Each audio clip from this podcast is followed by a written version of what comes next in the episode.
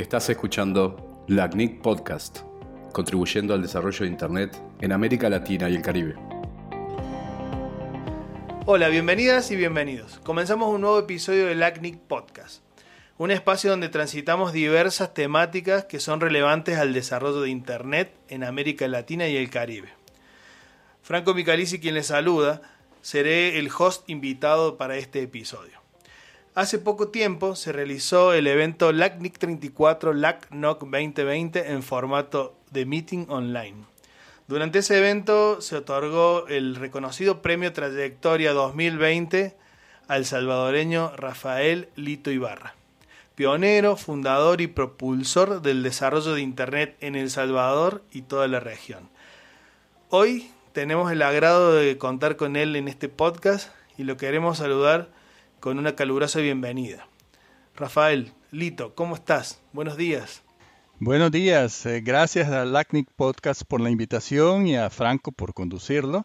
Estoy encantado de ser parte de este esfuerzo, de esta nueva forma de comunicarse de LACNIC eh, y muy a gusto en esta conversación. Qué bueno que nos acompañas, Lito. Para nosotros poder platicar con, con, con personajes como tú son, es muy importante porque Internet de alguna manera hoy nos está permitiendo conectar a mucha gente, ¿no? Y es como una herramienta que se tornó vital, ¿no? Y nos permite generar muchas relaciones humanas que quizás hace tiempo no hubiesen sido imaginadas en este contexto sin Internet. Pero además de eso, además de permitirnos enlazarnos entre familiares, amigos y gente que nos queremos, también nos permite conocer a las personas que han sido parte importante en la creación de Internet y, han colaborado en ese, en ese desarrollo. Lito, Salvador está por cumplir, El Salvador está por cumplir 25 años de su primera conexión dedicada a Internet. Te imagino en aquellos tiempos, en el 95, por aquellos lados, y creo que no, no, no debes haber sido, como quien dice, un Quijote solo ahí conectando un cable de internet, sino que debes haber estado relacionado con muchas personas y organizaciones. ¿Cómo fueron esos tiempos? ¿Qué, qué te movía? ¿Cuál era tu, tu energía que te decía, bueno, yo quiero hacer esto, ¿por qué? ¿Qué, qué nos puedes contar? Bueno, la historia, digamos, el, punto clave es ese día, el 14 de diciembre de 1995, cuando logramos la primera conexión dedicada, como bien has dicho, de El Salvador a Internet. Pero no empezó ahí esta historia, sino nos remontamos un par de años atrás a abril de 1993, cuando tuve la oportunidad de ser invitado por la OEA a un taller sobre TCP/IP, que es un protocolo de los que están en la base, en el fundamento eh, de, Internet, a un taller en Costa Rica, en la Universidad de Costa Rica, para ser más precisos. En ese entonces yo era director de informática de eh, una universidad privada eh, aquí en El Salvador y digamos por esa razón fue que recibí la invitación. Asistí, era un taller corto, tres días, máximo una semana, que culminaba en abril de 93 con la conexión, eh, un acto simbólico, la conexión de Costa Rica como país a Internet, eh, siempre en la Universidad de Costa Rica. Eh, cuando uno mira para atrás esos hechos, que después resulta que son parte de la historia, ve que, que, realmente no había demasiada conciencia en nuestros países, en nuestras personas, de lo que eso podía significar. Eh, por ejemplo, en ese evento en la Universidad de Costa Rica, había como unas 30 personas, entre ellas el ministro de Ciencia y Tecnología de ese entonces de, eh, Costa Rica, y luego pues algunos catedráticos eh, y otras personas, quizás unos más invitados también, como en mi caso, de Centroamérica, que un poco casualmente estábamos ahí. Eh, es, hasta chistoso recordar que el acto inaugural consistió en hacer un ping.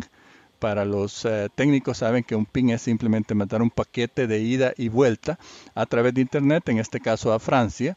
Eh, fue y vino el paquete y ese fue el gran hecho que inauguró la conectividad de Costa Rica a Internet. Cuando yo volví entonces a mi país, a El Salvador, venía con el firme propósito de que El Salvador también se conectara a Internet. No estaba seguro ni comprendía, no se podía en ese entonces, la dimensión y mucho menos el alcance, hasta dónde iba a llegar o hasta dónde sigue llegando Internet día a día todavía a estas alturas. No podíamos prever, no podíamos anticipar, era simplemente una intuición de que eso era algo bueno y que mi país debería estar también conectado a El Salvador. Como había mucho desconocimiento, eh, hubo que empezar a trabajar en todos esos temas y, empezando por, su servidor, no conocíamos ni, mucho los protocolos, ni los pasos, ni, ni qué había que hacer. Ahí es donde eh, el apoyo de otros amigos eh, latinoamericanos, centroamericanos, que estaban en igualdad de condiciones, fue muy clave y eso me permitió comunicarme en ese entonces con John Postel, ya fallecido, él murió en 1997, pero es uno de los pioneros de Internet a nivel mundial, que trabajaba ya en Estados Unidos, en, fundó la IANA, que sigue siendo una de las entidades importantes en Internet a nivel mundial. Eh, paréntesis, no, en Internet no hay una, un gobierno, como todos sabemos, pero sí hay administración, hay delegación, de tareas ah, en, buena parte del mundo. Entonces, decía, John Postel me concedió, porque yo se lo pedí, la delegación de la administración del punto SB, que es el dominio de nivel superior correspondiente a El Salvador, según los estándares ISO, y también eh, solicité y me, y, me, y me dieron un bloque de 65 mil direcciones IP, que también es otro recurso importante para poder conectarse a Internet. Las direcciones IP deben ser únicas para cada dispositivo que se conecta a, Internet hasta la fecha. Es parte de esos protocolos que, se diseñaron y se, eh, implementaron para echar a andar a Internet. Bien, todo este tiempo, pues, eh, hacer esas gestiones, también hice, preparé y escribí un documento y se lo envié a la OEA para solicitar un apoyo que resultó ser más o menos unos 6 mil dólares en equipamiento necesario para realizar esta conexión. Y me puse a trabajar con eh, la Administración Nacional de Telecomunicaciones, Antel, que ese era el nombre que tenía aquí la Administración Pública de Telecomunicaciones, que era la única entidad en ese momento que proveía servicios de comunicación, es decir, teléfono. No había teléfono celular, solo teléfono. Eh, fijo pues en la casa y tal. Entonces era lógico que le tocara a esta institución también el tema de Internet, porque es telecomunicaciones. Con ellos empezamos a trabajar. Eh, yo me iba a una de las sucursales de, de, Antel, que está en el centro de San Salvador, y de ahí trabajamos durante las noches o en tiempo fuera pues de, trabajo normal esto no, se consideraba, por ejemplo, parte de mis obligaciones en la universidad, sino pues lo, hacía fuera del tiempo para eh, trabajar en esta conectividad. Pues hicimos pruebas, de hecho, antes de todo esto logramos instalar eh, un servidor en el Consejo Nacional de Ciencia y Tecnología que hacía una comunicación vía teléfono a, medianoche, que era más barata la tarifa, haciendo una llamada de larga distancia a Estados Unidos, con quien yo también eh, había una organización, UUNET, con la que yo hice un acuerdo eh, para que ellos recibieran nuestros mensajes de correo terminados en SB, para, para las direcciones terminadas en punto .sb, y a la vez pues recogieran nuestros mensajes de regreso y los enviaran a Internet. Entonces esto se hacía, este intercambio se hacía a medianoche cada día, pagando pues la tarifa que había que pagar por una llamada de larga distancia de, teléfono. Eso fue unos meses, unos mm, quizá un año antes de lograr la conexión dedicada y por eso eh, cuando hablamos de esto insisto en una conexión dedicada a diferencia de esta previa que hubo. Finalmente en diciembre del 1995, como, como dije antes, eh, pues logramos la conectividad eh, dedicada de El Salvador a Internet. Tanto antes de esa fecha como después, hubo que hacer mucha labor de evangelización, de dar a conocer eh, qué, era, qué es Internet, qué era en ese entonces, para qué podía servir, para que eh, más gente pues tuviera la noción y estuviera al menos convencida o al menos aprobando que siguiéramos trabajando de esta manera y ahí pues ya se fueron logrando más cosas. Ya en febrero del 96 logramos conectar a mi universidad y a otra universidad, eh, dos meses después a otra universidad y, y, al Consejo Nacional de Ciencia y Tecnología, y ya poco a poco pues, fuimos conectando a más entidades eh, en 1996, una vez que habíamos logrado la primera conexión. Lito, es, eh, es muy interesante porque hiciste un repaso rapidísimo de toda esa etapa que hemos tenido chance de por ahí leer y entender.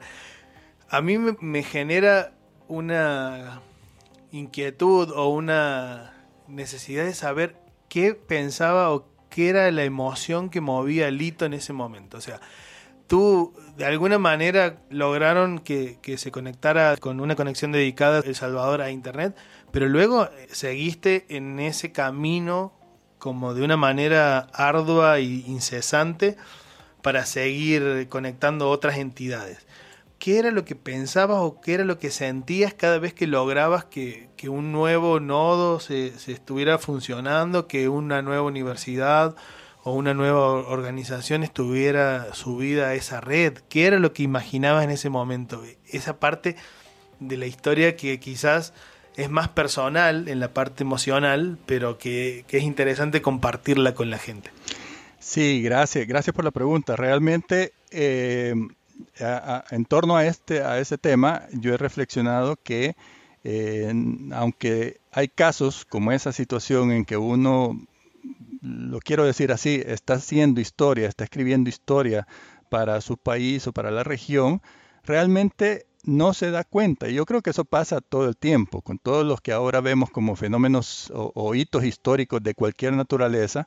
Las personas involucradas quizás no, saben que están haciendo, escribiendo una página de la historia que, luego va a ser hasta estudiada en, las escuelas y colegios como, como parte de la historia de un país, de una región digo, tal vez no llega tanto esto, pero sí realmente cuando vemos eh, la evolución, la importancia que tiene Internet, que ha tenido a lo largo de los años y que sigue teniendo, y bueno, este año es además excepcional en ese sentido, eh, cómo ha sido de provechoso, de útil estar conectados a Internet en el, en el momento que uno, que, en mi caso, pues estaba haciendo todas estas tareas, esta difusión, esta diseminación, o sea, me tocó dar cualquier cantidad de charlas, de explicaciones, de, de, tratar de hacer entender qué era Internet, qué es Internet, para qué puede servir, con las limitaciones de aquel entonces, porque hoy sabemos para qué sirve y ampliamente y entendemos que ha abierto muchísimas puertas a la innovación, pero en aquel entonces no teníamos todavía esa dimensión.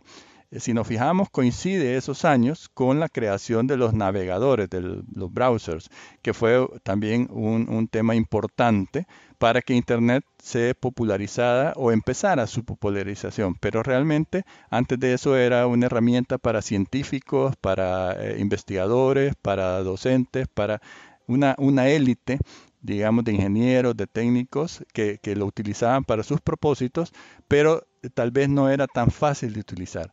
En todo caso, tratando de responder esa reflexión, esa pregunta, no pasaba por mi cabeza nada más que el afán de que más entidades, más personas estuvieran conectadas.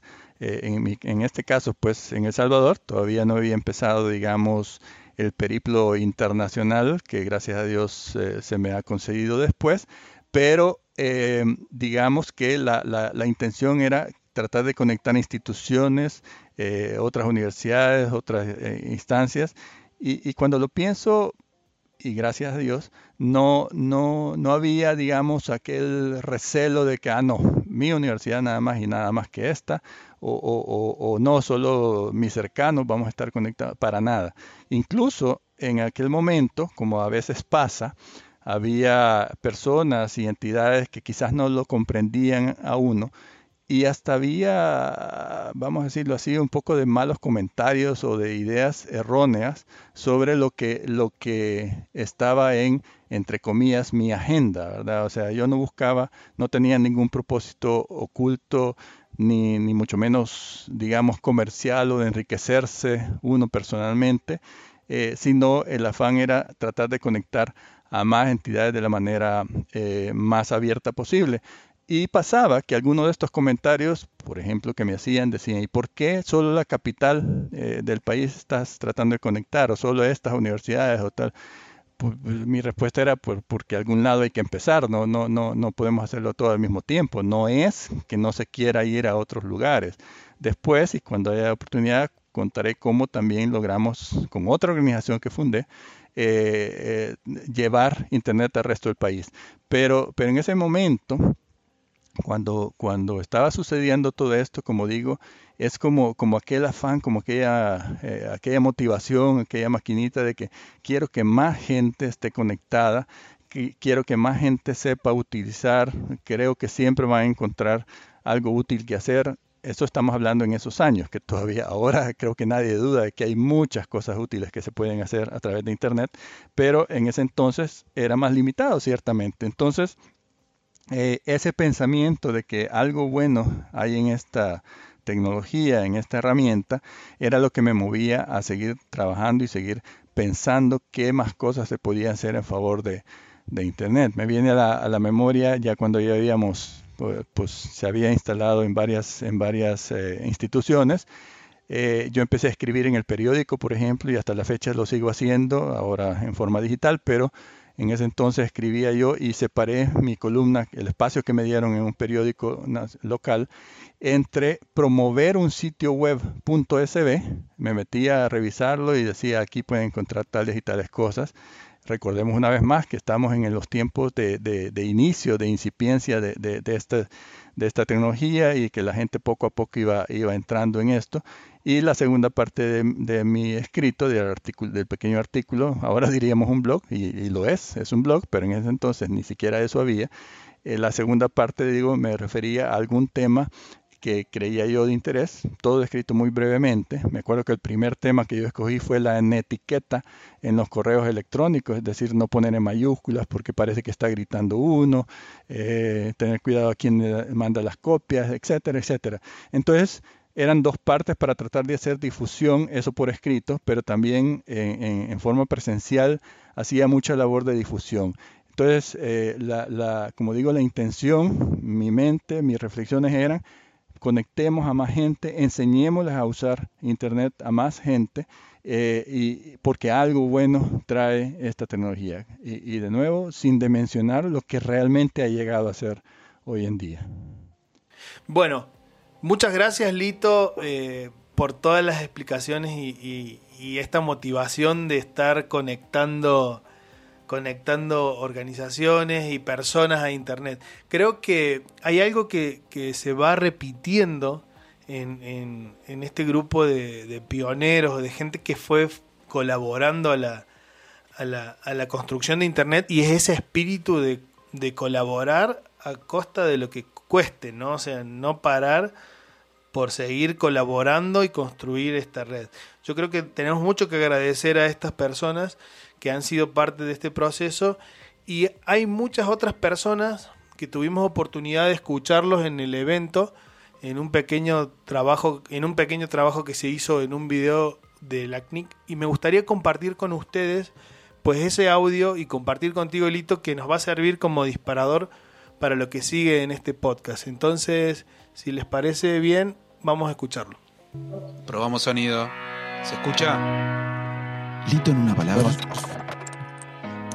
Auténtico. Eres auténtico. Cercano. Joyas. Excelencia. Lito es una, una, gran persona, creo yo. Conozco desde hace ya muchísimos años. Por supuesto, participaba activamente eh, representando a El Salvador y a la red del Salvador Raíces hay pocas personas que tengan tanta empatía, tanto cariño, tanta conexión con todos los otros seres humanos.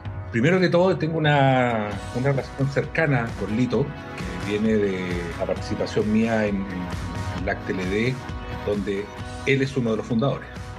Lito es un fundador, anda por la vida fundando cosas. Conozco a Lito desde hace 30 años, me siento privilegiada de hecho de conocer a Lito durante tanto tiempo. Es de las personas más humildes que conozco para los diferentes logros que ha tenido, tanto a nivel nacional como internacional. Tiene una increíble visión de a dónde quiere llegar. Siempre sus proyectos tienen un impacto positivo para el resto de las personas. Es un buen tipo, digamos, es esa persona con la que tú puedes estar conversando, ya. Siempre recuerdo un Lito muy cercano, ¿no? Humanamente muy cariñoso, una persona muy eh, noble, diría yo, y muy comprometido con el desarrollo de nuestro trabajo en la región para el tema de la educación, la ciencia, la tecnología.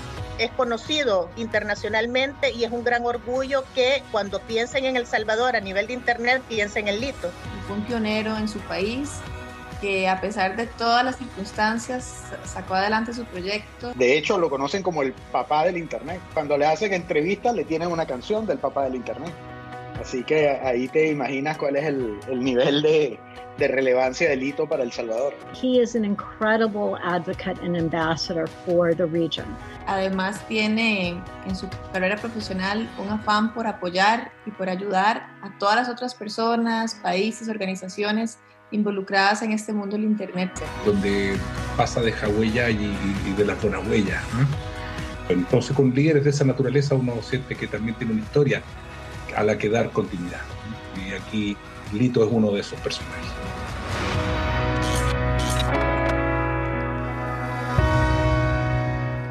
Lito, cuando escuché eh, a esta persona que decía que andas por la vida fundando cosas, me quedé con esa frase grabada y, y, ahora que te tengo aquí te quiero preguntar, ¿qué es eso de andar por la vida fundando cosas?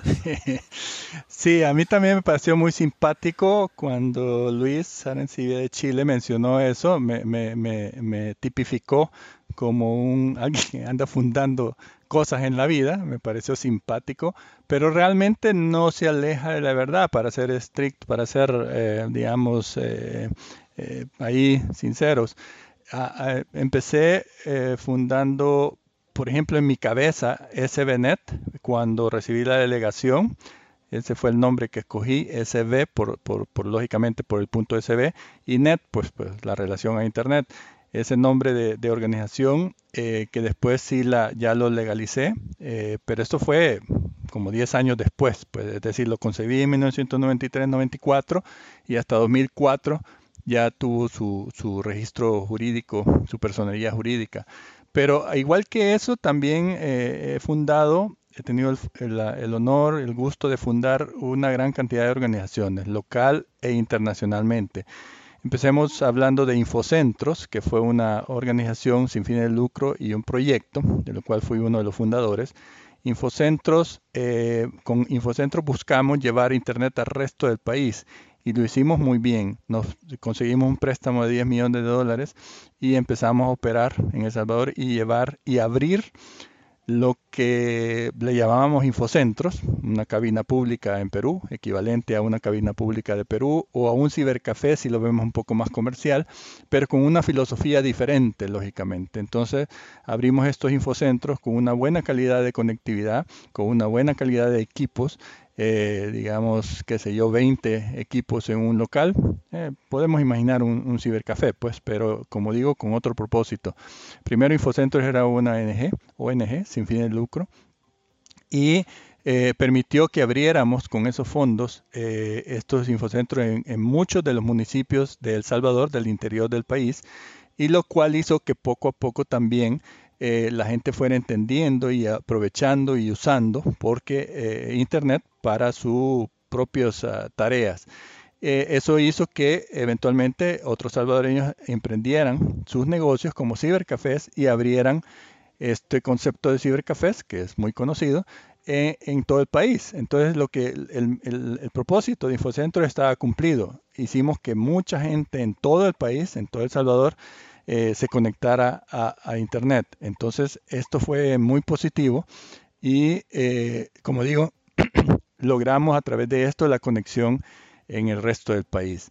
Eh, también fundé más adelante Raíces, que es la red avanzada de investigación, ciencia y educación salvadoreña, que también fue mencionada por ahí en el audio que acabamos de escuchar, que es la red académica eh, de El Salvador, incluso yo creé ese nombre, se me vino ahí un chispazo, digamos, y, el acrónimo de raíces me, funcionó bastante bien, eh, siendo las universidades miembros de ella.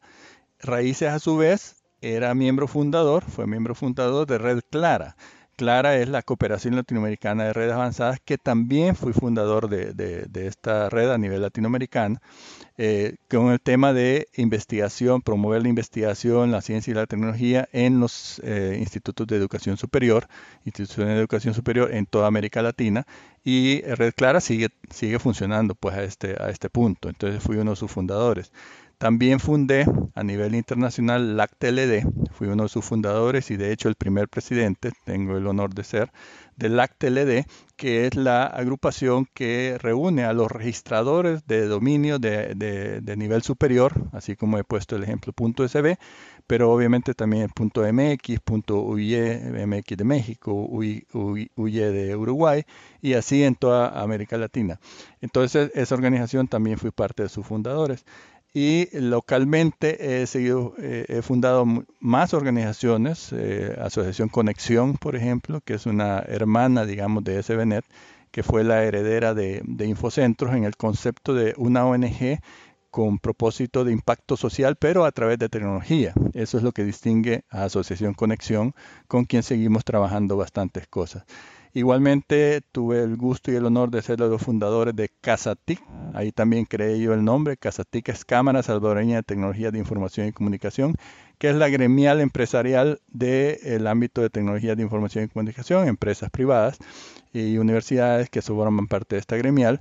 Entonces el nombre también Casa TIC, que me gustó porque es como la casa de las tecnologías, em, también pues yo lo propuse y, así se llama la organización de la cual sigo siendo parte. Así igualmente he fundado otras, tanto ONGs como sin fin de lucro, como también empresas privadas eh, que, que, bueno, como todo, algunas han funcionado y otras quizás no tanto. Por ejemplo, una de las que no mucho le, puse el nombre Speedy, pero escrita eh, la segunda E y la D, así como 3D, porque nos dedicamos en esa empresa a promover el tema de la impresión 3D, o sea, otra área de tecnología. Eh, y como digo ahí, quizás nos adelantamos al tiempo porque no, no funcionó tanto. Pero así pues como eso, han habido otras entidades que, que he colaborado en su fundación a lo mejor soy parte en muchos de estos en, su junta directiva o su consejo directivo. Em, así que todo eso, a eso se refiere ir fundando cosas, creo yo, el comentario. Eh, y como repito, tanto a nivel nacional como internacional. Eh, es, muy interesante, Lito. Sabes que pienso que por ahí, si alguien nos está escuchando y tiene la iniciativa de, fundar un proyecto, una ONG, quizás tendría que hablar contigo para, por lo menos, para que lo orientes un poco con tantos proyectos que has ido fundando en, este tiempo. Sabes que creo que en todo esto que nos cuentas ahora queda muy claro este título que te han dado en El Salvador de, del padre de Internet. Te quiero compartir un pedacito de la canción que, que descubrimos por ahí.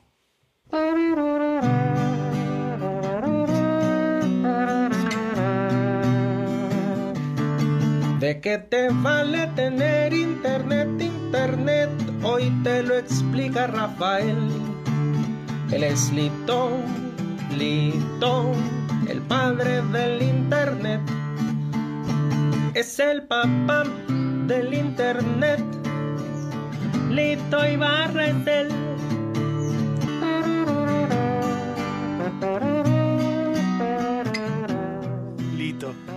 ¿De qué vale tener internet? Es la pregunta que me queda con esta canción. ¿De qué vale tener internet? Sí, eh, afortunadamente y por coincidencia, digamos, esa, esa canción tiene una historia. Eh, si se fijan, pues es parte, eh, está hecha a la, digamos, a semejanza o recordando la canción de, de Rubén Blades de, de, de, qué. Entonces, y la letra original dice de qué te vale tener y tener y tener si, no, si tú no sabes qué hacer y qué hacer y qué hacer. El, compositor de, esa, de esta versión, que no es 100% igual, pues no puede, no puede serlo, ¿verdad? Para no evitar el plagio, pero sí hay un, tema ahí. Es un poco jocoso en el sentido de que una estación de radio local, en la cual me, han entrevistado varias veces, he participado por diferentes temas, eh, ahí pues empezaron, se le ocurrió al locutor principal eh, usar ese y cambiarle la, letra A de que te vale tener internet, internet si tú no sabes qué hacer y qué hacer y qué hacer con lo que tienes.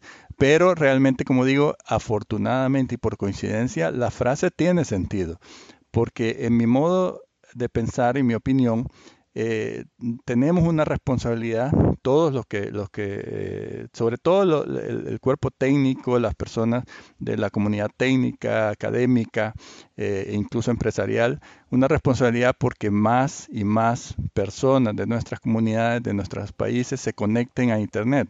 está claro que tiene un montón de ventajas estar conectados a Internet. Se puede hacer mucho comercio, mucho educación, transacciones, eh, eh, mucha eh, comunicación, sobre todo con, con, colegas, con socios, con amigos, se puede hacer investigación, se puede dar clases, se puede hacer, como dije antes, comercio y, y establecer vinculaciones de negocio, y, también se puede crear lo que pues hoy conocemos como aplicaciones en los móviles, aplicaciones en las tablets, en, los computadores. Se puede trabajar Internet de las cosas, se puede hacer un montón de cosas que son positivas y que eh, se necesitan pues para que nuestro mundo siga avanzando y sobre todo que nuestros países también puedan gozar de un poco de esa riqueza. Entonces, lo que está detrás, digamos, a mi juicio, de esa canción es ¿De qué te vale tener todo esto si no lo pones al servicio de, los demás? ¿De qué te vale conocer o tener tu gran ancho de banda en, Internet si eh, te quedas solo con ella, si no vas más allá, si no lo promueves, si no lo utilizas en primer lugar también para provecho propio de tu familia, de tu comunidad, pero también ¿por qué no propagarlo al resto de personas para que también gocen de esa posibilidad, de esa facilidad? Yo creo que todos queremos, siendo buenos eh, habitantes de nuestros países, eh, queremos ser, eh, queremos promover que nuestras poblaciones estén mejores cada vez, que nuestro, nuestro nivel de desarrollo como país vaya siempre en, en ascenso, que tengamos pues todas las condiciones ideales para que nuestras poblaciones vivan bien, eh, y, puedan pues eh, generar ingresos de manera honesta, de manera ética. Eh, y Internet es un canal para hacerlo. Entonces, como digo, un poco en serio, un poco en broma, la canción resultó ser esa, esa, esa, composición que, que, hicieron, que me hicieron el honor de hacer y de interpretar. pues resulta con, con, con una dosis de, de, de verdad, de mensaje, que creo que es consistente con, lo que yo pienso y, trato de difundir en la medida de lo posible. Es muy interesante y creo que se conecta con esto que comentabas del proyecto donde fueron a intentar eh, pues conectar la parte de El Salvador que no era la capital del país. Ahí entre las cosas pendientes está conectar a las comunidades con más difícil acceso, ¿no? Y te hemos escuchado platicarnos al respecto de, que todavía nos falta, nos falta. ¿Cómo imaginas tú que puede, que se pueda llegar a esas personas que todavía no tienen acceso a internet? Eh, hay, ha habido, eh, ah, eh, por suerte, históricamente intentos o ideas para lograr esto. Empezamos, creo yo, como varios países tratando de usar los fondos públicos que se obtuvieron de la venta, en muchos casos, en muchos países, no todos, hay ejemplos que, se destacan ahí eh, en la vía contraria, de tener a sus eh, empresas de telecomunicaciones eh, privatizadas. O sea, en, algunos países se vendieron las entidades, las empresas públicas que se dedicaban a, a, los temas de telecomunicaciones y en el mundo hay muchísimas empresas privadas, eh, algunas de ellas muy millonarias, muy poderosas, que eh, se dedican a proveer servicios eh, de telefonía, telefonía celular y de, y de, Internet y todo lo que tenga que ver con telecomunicaciones. Y hablamos del mundo de los cables submarinos, los satélites, las microondas, etcétera, etcétera. Entonces, a través de, el fondo público que se obtuvo en estos países con la venta de estas, de estas empresas públicas a, entidades privadas, a inversionistas privados, en algunos países se crearon fondos de, apoyo a, esta, a este acceso generalizado. De hecho, cuando hablé yo de Infocentros, el préstamo de los 10 millones de dólares que nos hizo el, gobierno, digamos, a esta ONG, fue de esos fondos precisamente, de lo que había resultado, obviamente una parte pequeña, de los, de los fondos que se, que se usaron. Entonces, Aquí en El Salvador, lástima que fue un préstamo, debió haber sido un apoyo, así sin retorno, porque eh, para eso era el destino de los de, esos fondos, en alguna concepción, pues, o sea, fondos de, telecomunicaciones. Pero adicionalmente a eso, hoy en día, más contemporáneamente, en varios lugares, en varios países con, con una topografía difícil por montañas, ríos, valles, etcétera, a veces se hace un poco difícil llegar a conectar todo un país a, Internet.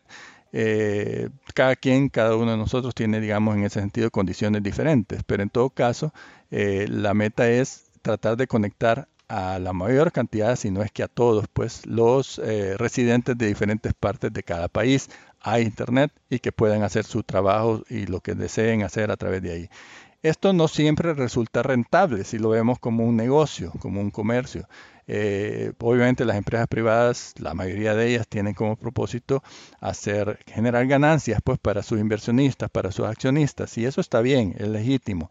Entonces resulta que cuando se enfrentan al tema de conectar áreas alejadas, que además resulta ser que en muchos de los casos estas áreas de, un país son también las más pobres, las de menos poder adquisitivo, entonces resulta que estos proyectos no son rentables desde el punto de vista financiero. Ahí es donde entonces debería intervenir, en algunos casos así es, deberían intervenir los gobiernos para tratar de facilitar, ya sea con facilidades fiscales o algún otro tipo de promoción, para que las empresas privadas hicieran, hagan llegar esa conexión a, esos lugares donde no, e, existe, eh, vía, y no se preocupen tanto por si genera, que por lo menos no genere pérdida, pues, y que eventualmente, eh, también yo he dicho alguna vez que esta tecnología es subversiva en el buen sentido, eh, porque una vez que la gente empieza a usarla y empieza a, conocerla, entonces comprende y quiere usarla. Este tema de, cómo conectar a, más gente, cómo llegar a áreas de un país que por su difícil acceso y encima de eso quizá el, poco poder adquisitivo de las poblaciones que ahí residen, eh, no es un tema rentable para los eh, operadores comerciales, operadores empresariales que eh, lógicamente cada vez más tienen objetivos de ganancia, objetivos de réditos en su operación. Eso es totalmente legítimo y es válido. Entonces aquí es donde debe eh, intervenir o debe eh, participar, más que intervenir, el gobierno de, cada país, el gobierno central o los gobiernos municipales, para tratar de apoyar esa conectividad, ese desarrollo, esa difusión, digamos, de Internet a, esas, a esos lugares de difícil acceso, pero sobre todo con personas que tienen dificultades eh, en, en, acceder a la tecnología, ya sea por acceso a la misma tecnología en el sentido de equipos, energía eléctrica u otro, o temas financieros que no pueden pagar una conectividad. La, propagación de, de, teléfonos celulares inteligentes es un hecho, un fenómeno que observamos en muchos países y que se debe precisamente a la necesidad, a la respuesta de la necesidad de la mayoría de población de estar comunicados, de, trabajar eh, usando un dispositivo de estos que les permita comunicarse, hacer negocios, eh, atender clientes y, todo lo que se pueda saber hacer a través de ellos. Entonces, en ese caso, para estas poblaciones, aunque tienen poco poder adquisitivo, hacen la mayor cantidad de esfuerzo que pueden, su mayor eh, eh, eh, esfuerzo para poder pagar los dispositivos y pagar su conexión. Pero, como digo, si hubiera un apoyo de, parte de los gobiernos, esto sería todavía más fácil. Esa es la manera que creo yo se pueden ir conectando más y más pobladores en cada país. Pues bueno, entonces el mensaje ahí es claro y es, bueno, si hay dentro de, de la gente que nos está escuchando quienes tengan ánimo de, fomentar y de desarrollar este tipo de, conectividades, es importante que se relacionen con las organizaciones que, que puedan brindar algún tipo de apoyo económico o técnico para poder desarrollarlo y buscar en el gobierno los fondos disponibles que pueda haber para desarrollar la conectividad. Hay, hay otro tema, nosotros sabemos que la tecnología como tal es neutral, ¿no? Y buscamos que, eso siga siendo así, pero en esto de las TICs eh, siempre nos encontramos con, con más hombres que mujeres, Lito. ¿Cómo tú lo ves? ¿Qué crees que podamos hacer para que los espacios tecnológicos, eh, ya sea relacionado a Internet y, las empresas que no son directamente relacionadas a Internet también, puedan tener más participación del género femenino. Gracias. Eso se, conoce como brechas, brechas digitales. Eh, en este caso, la brecha de género, digamos, en el cual típicamente hay más hombres participando eh, sobre todo voy a decir en la comunidad técnica o, en los temas de, tecnología, de diseño, de propagación, hay más hombres usualmente que mujeres, eh, que, pero, pero en cuanto al uso, creo que no es tan mm, abismal la tecnología. Eh, en ese sentido, pues en tanto se tiene acceso a los dispositivos, sí hay también una buena cantidad de mujeres participando. Pero en todo caso, hay que promover que más mujeres eh, también participen en los temas de definición de políticas de Internet, en, las instancias correspondientes, que participen más en el desarrollo tecnológico de Internet. Eh, eh, creo yo que sí hay que, hay que hacerlo y para esto pues hay varias medidas que se están tratando de hacer como desarrollar em, eventos de competitividad como hackatones o, o rallies eh, de innovación o eh, edutones, o hay una serie de, digamos, eventos que se han venido realizando en los últimos tiempos, algunos de ellos dedicados exclusivamente a mujeres, o que ponen como condición que en los equipos de trabajo eh, participen una cantidad determinada de mujeres, quizá todavía mayoría, mayoría de hombres, pero aún así, digamos, un equipo de cinco que esté formado por tres hombres y dos mujeres al menos, por ejemplo. Eh, todas estas son medidas positivas porque además están siendo enfocadas a la juventud, a los jóvenes, tanto chicos como chicas, para que ir desde ese punto tratando de romper esta, estas, esta brecha de género que, vemos. Y como digo, para mí está todavía más realzada en los temas de tecnología, de definición de política, de, de personas profesionales y técnicos que trabajan en estos ámbitos, configurando redes, configurando seguridad eh, aquí no hay ninguna barrera de género que, que, detenga a que una mujer sea igual o mejor en muchos casos que, un hombre. Hay que trabajar en esas brechas, pero también hay otras brechas como la geográfica que ya hablábamos, hay, hay, áreas en, en, un país o de un país a otro que por la razón que sea también hay, hay, existen estas brechas que, no es porque sea la, necesariamente la geografía, sino que así como hay países como más desarrollados que otros, también está el tema de brecha entre países, brecha digital, eh, brecha de acceso, de conectividad entre un país y otro o entre una región de un país y otra región. Y esto claramente establece una ventaja eh, favorable para quienes están conectados y tampoco debería ser así. Y luego está otra brecha, que para mí es la brecha de, generacional, porque eh, también es verdad que los más jóvenes, a medida van entrando en esto, puesto que en muchos de sus casos, eh, depende de la generación, ya han tenido acceso a tecnología desde muy pequeños, como que tienen una facilidad más eh, eh, mayor, digamos, para comprender el fenómeno y poder sacarle provecho. Eso quiere decir, en otras palabras, que son los jóvenes quienes normalmente, pues no digo que sea siempre, definen aplicaciones exitosas, definen eh, propuestas y servicios más rentables, digamos, utilizando las tecnologías porque comprenden mejor cómo operan y cómo funcionan. Pero también a su vez hay, también eh, algunos, mm, vamos a decirle, inconvenientes en, en, algunos de los jóvenes en esta brecha generacional porque eh, por un tiempo al menos muchos jóvenes se dedican a, a usar tecnología para cosas triviales, cosas banales, eh, hasta que pues esperemos que en algún momento sí ya lo utilicen para, para, actividades más productivas. En todo caso pues están todas estas brechas que, digitales que yo creo que hay que atender. eh, y pues cada quien mm, tratar de trabajar en esos, en esos sentidos. Volviendo a la brecha de, género, hay, hay, también creo programas y hay, hay mucha labor que varias organizaciones eh, y personas eh, tratamos de hacer para fomentar este, este uso eh, de, parte de las niñas cuando están en edad temprana, de cómo motivarlas a que estudien carreras eh, vinculadas a tecnología y posteriormente se conviertan pues en profesionales, en técnicos o ingenieras que atienden estos temas.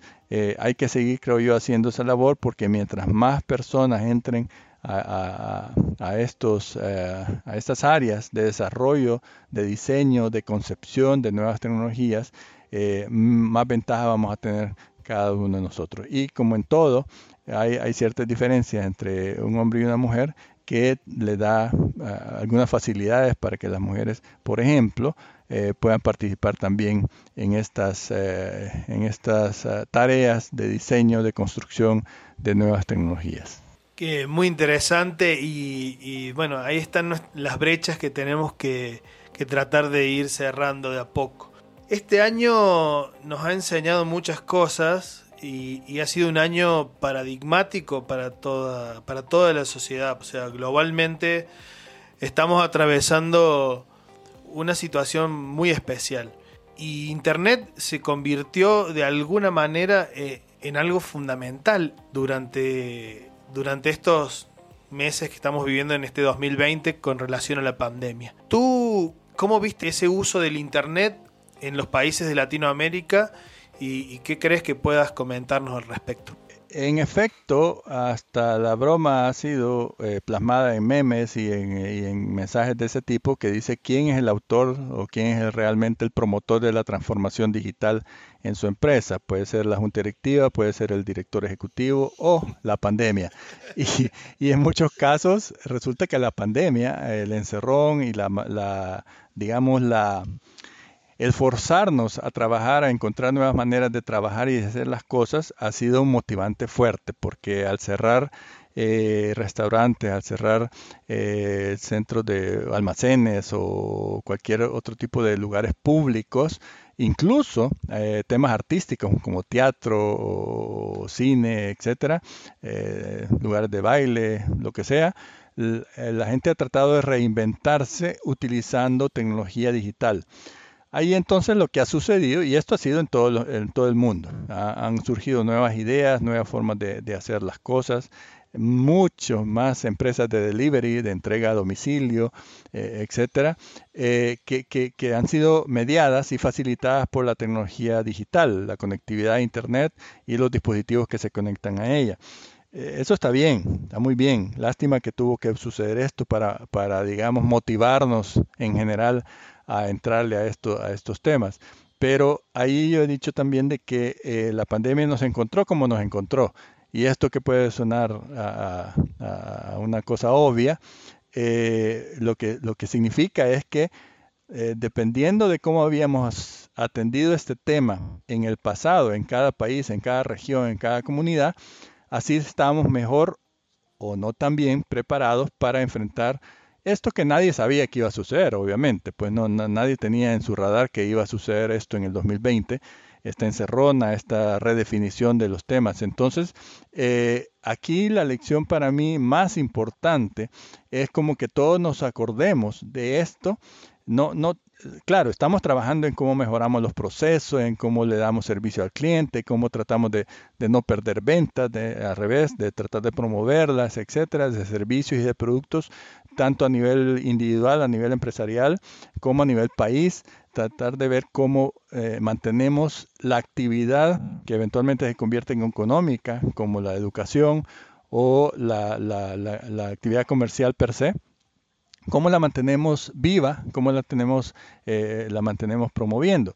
Pero entonces, mi, mi, mi, mi tema, mi, pensamiento ahí es, no nos olvidemos de este compromiso, hagamos en este momento un compromiso con los desconectados, con los que aún no, no, no gozan de esto, para que en cuanto podamos sigamos trabajando con más ahínco, con más eh, motivación para conectar a esas personas que no tuvieron hoy por hoy durante la pandemia la gran ventaja de tener una conexión estable, una conexión eh, fija eh, a Internet o a un móvil, pero que no, no es tan regular.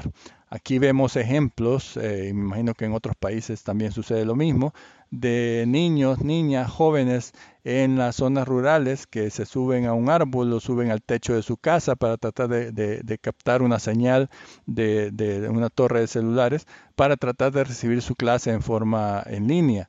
Eh, esos esfuerzos no deberían ocurrir tan, o sea, una otra vez de esta manera.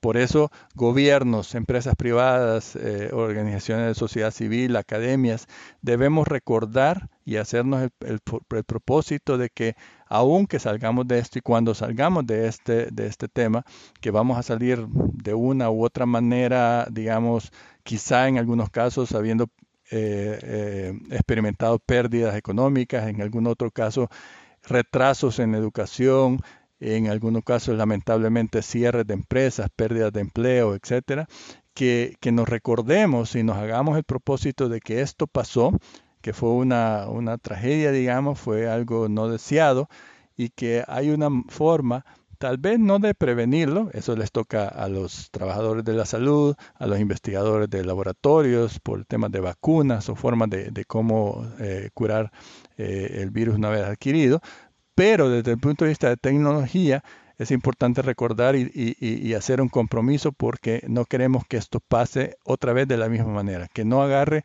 a nuestros docentes sin preparación para dar clases en línea, que no tome por sorpresa a los comerciantes, a los eh, gerentes de, tiendas, de distribución, de, al mismo gobierno, en todo caso, o a los profesionales individuales que no, no nos vuelva a, tomar de sorpresa una situación como esta y que hayamos trabajado por propagar la conectividad a Internet. Los recursos están en el sentido de que, bueno, hay, protocolo IPv6, por ejemplo, que, que da muchas más direcciones IP para conectar a cualquier cantidad de dispositivos a Internet las tecnologías han ido mejorando, nuestras eh, velocidades de conexión son más veloces, los dispositivos han, ido tanto bajando de precio como miniaturizándose aún más, lo que promueve la eh, Internet de las Cosas, por ejemplo.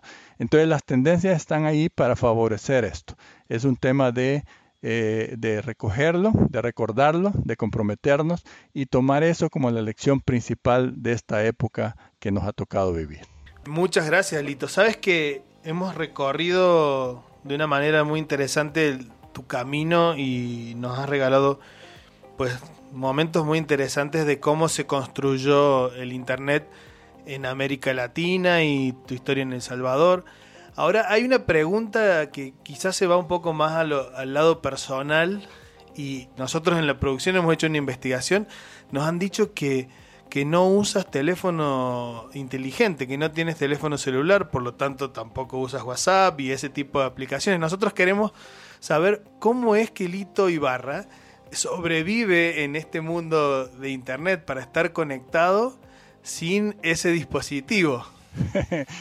Claro, es una pregunta lógica, obvia, cuando descubren ese hecho, que es, que es verdad, que es completamente cierto. No utilizo celular eh, ni, ni, ni, los llamados tontos o, sencillos, ¿verdad? mucho menos un celular inteligente. Y sin embargo, pues trato de estar comunicado vía correo electrónico, sí tengo redes sociales, eh, digamos, aclarando estas cosas, porque alguna vez que me han preguntado, o sea que usted no lee, solo lee libros en papel, no, también leo, libros electrónicos. O sea, no es que esté opuesto a tecnología, es más, cuando converso sobre este tema, siempre empiezo diciendo que, no tengo nada en contra de la tecnología de celulares o dispositivos móviles o de teléfonos inteligentes. Al revés, lo promuevo, me interesa que, la gente lo use, que creo que son mecanismos que se pueden, eh, pueden servir muchísimo. Es simplemente mi decisión personal de no, de no utilizarlo. Y no tampoco, no puedo decir que haya una razón así eh, eh, fija, establecida clara sobre por qué no lo hago. Eh, empezamos, cuando empezó pues la difusión de los celulares, pues nada, no, empecé sin usar y luego me fui manteniendo así. Mis hijos estaban creciendo en ese momento y en algún momento que, y, ellos sí usaban celular, ya estamos hablando ya cuando estaban un poco más crecidos, más eh, adolescentes, un poco más allá, eh, y ahí lo que sucedía era que, por ejemplo, cuando mi esposa salía del país, me dejaba su celular de ella y con ese me comunicaba con ellos eh, eh, si, si, se necesitaba, pues por cualquier cosa de una emergencia, algo, algo imprevisto, y ya, pero nadie sabía que yo andaba ese celular y solo lo usaba para, para ellos, pues así que no, no pasaba nada. Después poco, poco a poco la gente se ha ido eh, dando cuenta y aceptando, ni modo, no queda nada que hacer, de que no, no uso celular. Es chistoso porque hay algunas anécdotas ahí, por ejemplo, cuando yo trabajaba en la, en la universidad, que trabajé hasta el 2013, le preguntaba a mi secretaria eh, ahí que si que le diera mi número celular, que le prometían, le prometían que no le iban a, no me iban a decir quién les había dado el celular, el número. entonces les decía, no, pues no usa, no puede ser, no puede ser. Eh, pero bueno, eh, tenían que aceptarlo. También me sucede en los bancos, y eso me da risa, digamos, sobre todo en bancos. me das un celular, no uso, y entonces, ¿qué pongo aquí? No sé, le no sé qué va a poner en esa casilla. o más aún, eh, mire, no puede usar tal servicio, no puede, hace poco no puede abrir una nueva tarjeta de crédito porque necesito su celular, pero si no uso, ¿y qué van a hacer? Em, yo les recomiendo a ustedes que tengan una manera alternativa para las personas que por la razón que, que sea o no usan o no quieren darle su celular. Eh, ah, pues sí, algunas veces me hacen caso, otras veces no me hacen caso y, eh, y, no generan esa alternativa. Pero son eh, cosas, yo escribí en mi blog, yo tengo un blog que escribo semanalmente, ya voy para las 600 entradas casi. Eh, uno de esos escribí hace muchos años, confesiones de un no usuario de celular. Y era, era chistoso, me puse a pensar todas las cosas que eso implicaba. Por ejemplo, no mucha gente se da cuenta que ya casi no hay, o prácticamente no hay teléfonos públicos en las calles o en los lugares porque ya nadie necesita un teléfono público. Entonces me preguntan también, ¿y qué vas a hacer si tienes un accidente o algo en la carretera? Pues nada, pedirle permiso, eh, pedirle el celular prestado a quien, con, quien tuve el accidente o alguien que vaya cerca de ahí o lo que sea. Pero, pero no, no, no lo uso. Como digo, no es, no es, em, no es tanto y no quiero que se vea así como un capricho, como una, algo antojadizo. Pero bueno, ya que sobreviví hasta este punto sin usarlo, eh, ahí, vamos. Eh, sí es cierto que en algunos casos me gustaría probar o ver una aplicación determinada, específica, sobre todo cuando hay estas promociones que, de, muchachos, de jóvenes que están participando en un evento en el cual quizás sea jurado o sea promotor del mismo eh, poderlas ver, porque ahí está puesta su creatividad, su ingenio. Pero bueno, lo hago a través de, de, celulares prestados o, algo, pues a través de con un amigo, o lo que sea. Pero ahí vamos sobreviviendo. Ese sí, quizás lo único sería eh, la única digamos, eh, en contra de, de, esta decisión. Y por otro lado, me conozco, yo sé todo esto es analizado posterior, por supuesto, no es que fue la razón para eh, empezar con esto. Me veo yo mismo y eh, yo trato de responder mensajes lo más pronto que puedo, si tengo la respuesta, si no, pues, eh, pues le doy un tiempo y lo pienso y tal y respondo. Trato de, de, de corresponder pues los mensajes que me mandan, en este caso vía correo electrónico. Entonces me imagino a mí mismo con una presión de estar recibiendo mensajes de WhatsApp o mensajes de texto o, lo que sea a través del celular y me pongo a pensar, porque veo, obviamente veo a mi esposa y veo amigos y veo a mis hijos, eh, como digo, reconozco sus ventajas, sus bondades, pero también ellos mismos me comentan muchas veces que, aquí qué pérdida de tiempo estar viendo este, este grupo de WhatsApp o este grupo X, ¿verdad? De amigos o lo que sea, que ahí están discutiendo cosas banales, cosas triviales. Entonces es así como que distraerse de, cosas productivas que, hay que hacer. Y no digo que pase todo el tiempo haciendo solo cosas productivas en mi caso, pues eh, a lo mejor eh, otros temas que no hemos hablado, pues no tenemos por qué, pero, pero a mí me, gusta mucho el arte y he estado aprendiendo violín ya hace algunos años, a tocar violín, eh, música, a leer música He estado haciendo mosaicos de vidrio también por un tiempo ya. Y, últimamente me he metido a tallar en madera unos muñequitos, todo para aprender ahí. Entonces es la manera en que, digamos, utilizo ese tiempo que, que, no utilizo de estar viendo el celular de una manera más rica para mí, más, más provechosa, podríamos decir, y sobre todo más relajante. Eh, alguien me, decía, cuando yo comento o se enteran que no uso celular, me dicen, te envidio, ya reduciste el 50% del estrés que uno tiene por, estar recibiendo estos, los mensajes, aún en su casa, a horas nocturnas, lo que sea. Entonces, todos esos factores, y repito una vez más, no estoy en contra, no estoy abogando porque la gente deje de usar celulares eh, ni móviles, sino es simplemente mi decisión. Pero es verdad y, es, yo entiendo que llama mucho la atención que estando en tecnología no use yo un celular. Qué bueno que comentaste lo de lo de tu trabajo con el mosaicismo. Es interesante lo del tatar madera y del violín también, pero lo del mosaicismo me llamó mucho la atención. Tuve chance de ver algunos de tus trabajos en, Facebook, en tu red social, y, y algunas personas han comentado por ahí que, les ha hecho, ha tenido la oportunidad de regalarles alguna de tus obras de mosaicismo. Para la gente que quizás no lo, sepa de qué se trata, es como pegar pequeñas piezas de cristal en un muro, en una mesa, en un cuadro, y con esas pequeñas piezas se forman imágenes muy bonitas. Y Lito lo está haciendo muy bonito, la verdad que hay algunas de las imágenes que, he visto que se ven muy bonitas. Ahí necesariamente tengo que buscar una relación de eso con Internet pero no quiero decirlo yo, quiero ver qué piensas tú de estar haciendo mosaicismo y estar pegando pequeños pedacitos de, mosaico que van a formar una gran imagen o una imagen. ¿Cómo, cómo para cerrar ya el podcast y, irnos por el lado del arte, ¿qué, qué podrías conectar de tu mosaicismo con internet aprovechando de que sabemos que ese tiempo lo usas porque no tienes celular? Eh, sí, digamos es una manera de decirlo, pero también eh, por esta pandemia, al estar más tiempo en la casa, pues eh, había que buscar también qué actividades, y en mi caso, creativas, a mí siempre me ha gustado el arte desde, pequeño, la música, el arte visual. alguna vez pinté, pero no, no, no en forma, ni, ni, hice cerámica también, pero no, no, no en forma. Entonces me ha gustado como tocar estas aristas del arte. ¿Cuál es la relación? Es para mí sirve un buen como un buen ejemplo cuando la gente cuestiona o pregunta mire pero y entonces la creatividad humana el, arte la, parte esa eh, soft verdad suave de, lo que somos cada uno de nosotros como personas cómo se vincula con tecnología usted que está en tecnología o que promueve mucho internet eh, cree que eso va a hacer que pierda eh, digamos, las cualidades eh, creativas, artísticas, las personas. Para nada. Y entonces les menciono mi ejemplo.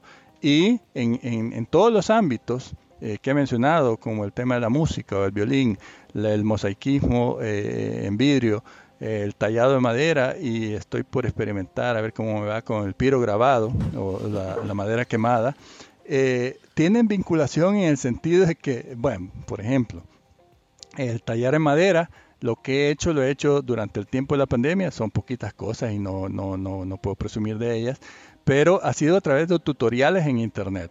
Ha sido a través de Internet que he comprado los, los cuchillos correspondientes, las herramientas para eso. En el caso de, de, violín, he aprendido en este tiempo también a utilizar un programa muy bonito de, de acceso libre que me permite digamos, copiar originalmente una canción en una partitura y luego el mismo programa me hace fácil cambiarle eh, la tonalidad para que me pegue con una pista que digamos he encontrado en Spotify o en, Internet y tocar eh, con esta pista digamos esa lectura que estoy haciendo de la melodía pero la puedo transcribir a la nota en que está, la tonalidad en que está, de una manera fácil, en que está la pista, de una manera muy fácil. Pues, obviamente hay que tener un poco de oído, pero para poner, eh, encontrar la tonalidad, pero se puede hacer. Entonces me ayuda la tecnología. Y en el caso del mosaicismo, también es buscar las figuras eh, digamos, dentro de, Internet, figuras que uno quiere, quiere por, por, gusto. Para mí esa es la gran gracia del arte. Le da a uno la libertad de hacer lo que uno quiere, de, buscar, experimentar algunas cosas y si yo necesito hacer una figura, por ejemplo, la, más reciente que hice fue un camaleón eh, muy colorido, Eh, entonces busqué figuras de camaleón en internet que me gustaran, que me atrajeran y, bueno, ya la, utilizamos. Aquí espero que no haya violación de derechos, pero al estar ahí, este, ya la reproduzco y la creo a mi manera, pero digamos teniendo como base esto. Eh, algunas técnicas, algunas compras de materiales se pueden hacer a través de internet también.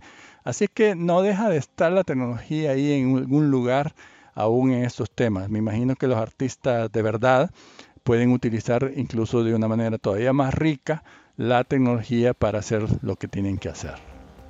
A mí cuando vi tus mosaicos y después empecé a, ver un poco de tu historia, dije, ¿se imaginará Lito cada vez que pone un pedacito de un mosaico está poniendo un nodo para construir la red más grande o para hacer o para hacer el internet un poco más global?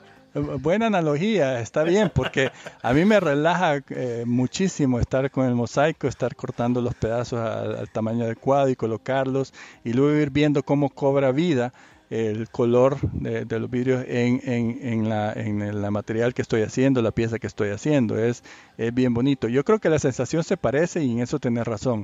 A medida va creciendo Internet, van creciendo los usuarios, el uso productivo, el uso, provechoso de parte de nuestra población, yo creo que se van sintiendo esas satisfacciones similares eh, que a, la larga hasta lo llegan a relajar a uno. Pues yo creo que es una recompensa, una gratificación el ver que estas cosas van, van caminando, van construyéndose, obviamente con la ayuda de muchísimas personas, de miles de personas a estas alturas, que con los cuales coincidimos en esa manera de ver y favorecer la conexión a, Internet. Pues Lito, ha sido un enorme placer compartir contigo este espacio, compartir con la gente que nos está escuchando este episodio del ACNIC Podcast.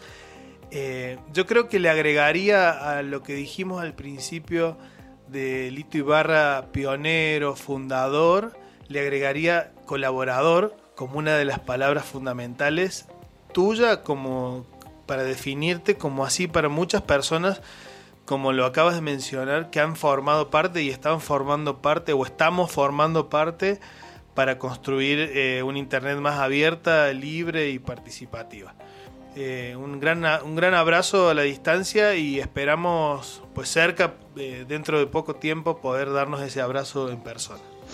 Muchas gracias, Franco. Realmente también eh, quisiera enviar un saludo a, todas las personas que escuchen este podcast y em, un agradecimiento eh, muy profundo a, las personas que día a día o con el paso del tiempo han contribuido a parte de lo que, de lo que hemos hecho, de lo que hemos buscado hacer y vamos a seguirlo haciendo hasta que pues tengamos el aliento para hacerlo. Así que eh, muchísimas gracias a todos eh, por el apoyo y continúen haciendo su tarea desde cada rincón en el cual nos encontramos cada uno de nosotros. Gracias, un abrazo.